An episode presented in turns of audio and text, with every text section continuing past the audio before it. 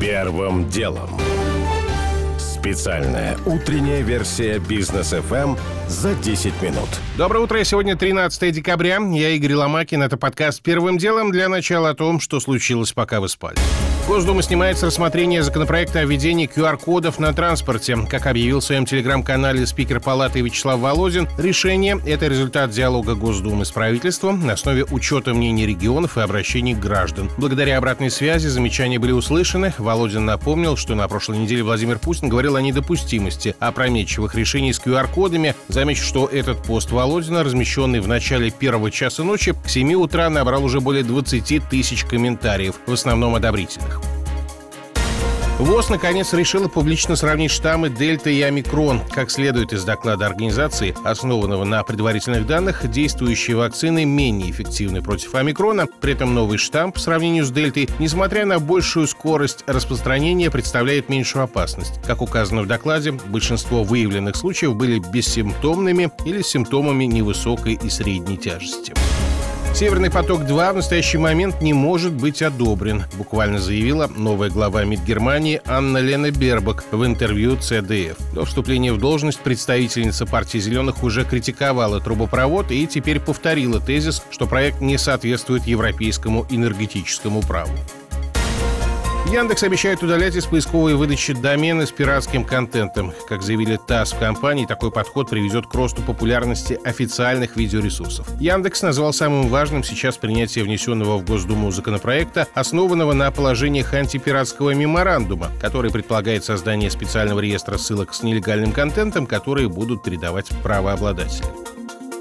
В столичном регионе сегодняшнего дня начинается аномальное потепление, как заявил ТАСС научный руководитель Гидромедцентра России Роман Вильфанд. Уже в понедельник температурный фон будет выше нормы примерно на 1-2 градуса, а к концу рабочей недели на 6 градусов. По словам синоптиков, в пятницу днем воздух в столице может прогреться до плюс 3. Первым делом. Теперь к основным темам. Владимир Зеленский после телефонного разговора с Джо Байденом сделал несколько заметных заявлений. Он не исключил возможности прямых переговоров с Владимиром Путиным, поскольку видит поддержку этого направления со стороны европейских наших партнеров и США. И озвучил мысли о референдуме по Донбассу. Что это может значить? Об этом Георгий Бофт. Вбрасывая теперь снова идею референдума, Зеленский вроде бы идет навстречу миротворческим пожеланиям Америки. Однако, если такой всеукраинский, а только такой возможен по Конституции, референдум состоится, то он станет формой отказа от соответствующей формулы Минска, поскольку особый статус Юго-Востока на нем, скорее всего, будет отвергнут. Киев, по сути, предпочитает оформить ревизию Минска демократическими процедурами, и Байдену публично будет трудно против такого возражать. Кстати, его ответ на озабоченность деятельности Москвы по поводу расширения НАТО может быть оформлен примерно таким же образом. Пока ответ по итогам видеосаммита с Путиным выглядит примерно так. Мы можем поговорить об этом. В формате, скажем, России плюс ведущие страны НАТО. В результате консультации внутри НАТО тоже может сложиться вполне внушительное демократическое большинство, которое выступит против уступок России. И такое мнение, если упрощенно, может быть предъявлено на переговорах с Москвой, смягченное заверениями насчет того, что никто никому не угрожает. Однако ничего юридически обязывающего, как настаивает Москва в части нерасширения НАТО, тут не просматривается. И все будет выглядеть очень по-демократически и в соответствии со всеми правовыми процедурами. Георгий Бофт. Первым делом.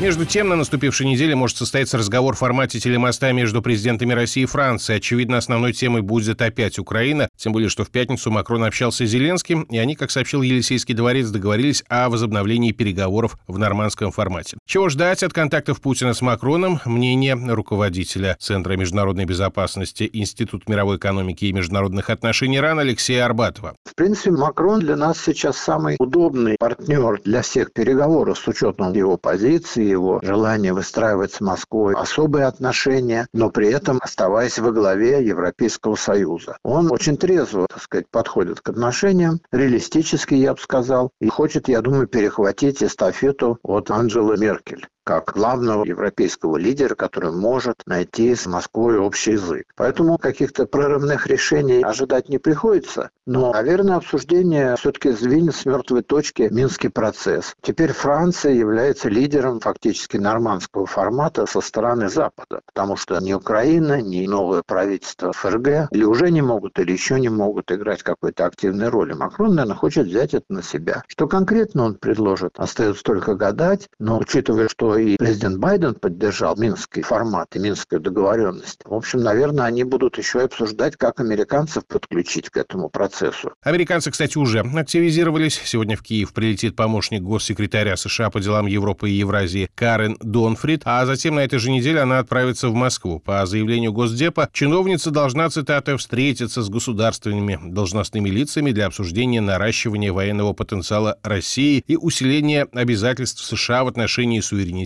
независимости и территориальной целостности Украины. По данным источников ТАСС и Интерфакса в России с Донфрид будет общаться замглавы администрации президента Дмитрий Казак. Первым делом. И еще про международные контакты Владимир Путин вчера выразил соболезнования в связи с гибелью людей в США в результате серии мощных торнадо. Стихия в субботу унесла жизни около ста людей и в значительной степени уничтожила сразу несколько небольших городов Кентукки и других штатах на юго-востоке страны. В Федеральном агентстве по управлению чрезвычайных ситуаций США произошедшее назвали беспрецедентным катаклизмом для этого времени года, но добавили на фоне изменения климата такие события становятся новой нормой. Комментирует житель соседнего штата, профессор политологии политологии и международных отношений Университета штата Теннесси Андрей Коробков. Проблема США в том, что они вместе с Канадой зажаты между тремя океанами. И с общим потеплением климата сила таких воздушных э, катаклизмов становится все более видимой. Местное население, оно к этому привыкло, настолько, насколько к этому вообще можно привыкнуть. Очень многие готовятся, роют подвалы в своих домах, строят железные шкафы, сейфы, которые должны предохранить в случае, если есть прямое попадание торнадо и дом разрушается. А дом, конечно, если торнадо идет прямо через него, он разлетается в щепки. Джо Байден в субботу объявил о введении в Кентукки чрезвычайного положения, но, по мнению губернатора штата, этой меры недостаточно. Сегодня он призвал присвоить ситуации статус катастрофы федерального уровня. Разница финансирования и режим ЧП позволяет выделить пострадавшему штату не более 5 миллионов долларов помощи. При крупном бедствии такого ограничения нет.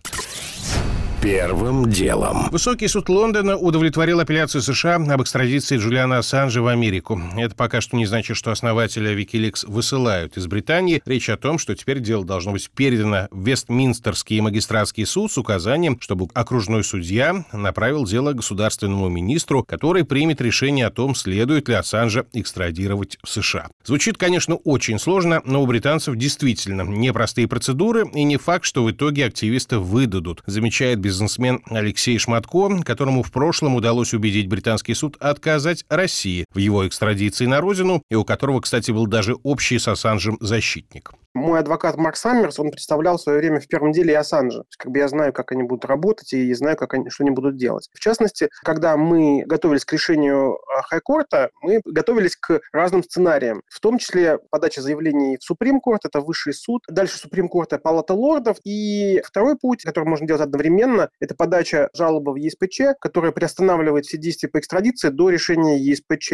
А в ЕСПЧ, я думаю, шансов а, выдать Ассанжа никаких, потому что США это не член Совета Европы, там существует смертная казнь, то есть ему возможно вменять федеральное преступление, как шпионаж, да. Так что думаю, что шансов нет. Я думаю, что Ассанж сам виноват вот в том, что вылилось такое долгое противостояние, тем, что он в свое время сбежал от правосудия, получил срок за неуважение к английскому суду, и в связи с этим, я думаю, все так долго у него и нудно длится. Ассанж фактически не был на свободе почти 10 лет. Сначала 7 лет он прятался в посольстве Эквадора в Лондоне, а с весны прошлого года сидит в тюрьме. США требуют его выдачи по обвинению в шпионаже и раскрытии секретной информации. Буквально накануне стало известно, что Ассанж в октябре перенес инсульт. Как говорит невеста активиста, у него опущено правое веко, наблюдаются проблемы с памятью и признаки неврологического повреждения.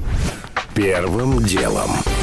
Пришел конец гегемонии Льюиса Хэмилтона. Пилот «Мерседес», который 7 лет подряд становился чемпионом Формулы-1, вчера уступил титул Максу Ферстаппину из Red Bull. Все решилось в буквальном смысле на последнем круге Гран-при Абу-Даби, когда голландец обогнал британца. Впрочем, команда Хэмилтона уже опротестовала победу соперника, поскольку за пять кругов до конца на трассе появилась машина безопасности, которая, по версии «Мерседеса», дала отстававшему Ферстаппину приблизиться к Хэмилтону, а затем и обогнать его. При этом второй раз в истории перед последней гонкой у претендентов на титул было абсолютно равное количество очков, комментирует независимый эксперт Ильмир Валеев. Было много споров, было очень много претензий, и слухов, и подозрений друг на друга в последних гонках. И вся эта атмосфера была очень нервная, накаленная, и она не разрядилась в этой гонке, потому что снова в значительной степени победителя определила дирекция гонки. Но в отличие от там, нескольких предыдущих гонок, где кто-то мог обвинять э, ФИА в том, что они каким-то образом помогают Льюису, в данном случае они откровенно помогли Максу. В итоге Макс выиграл и стал чемпионом.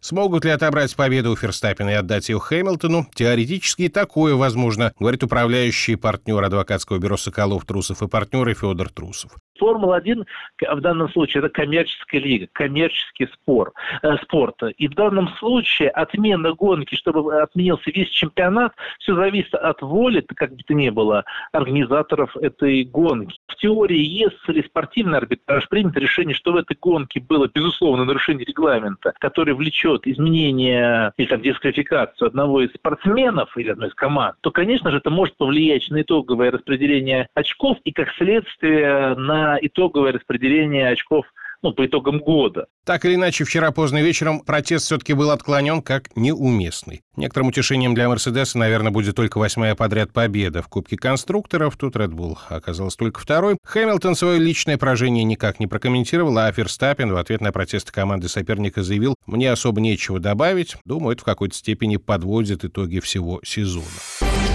Первым делом. Уже не успеваю рассказать подробно о том, как россияне начали отказываться от кофе на вынос, потому что напиток становится все дороже, при этом в стране вдвое выросли продажи кофемашин.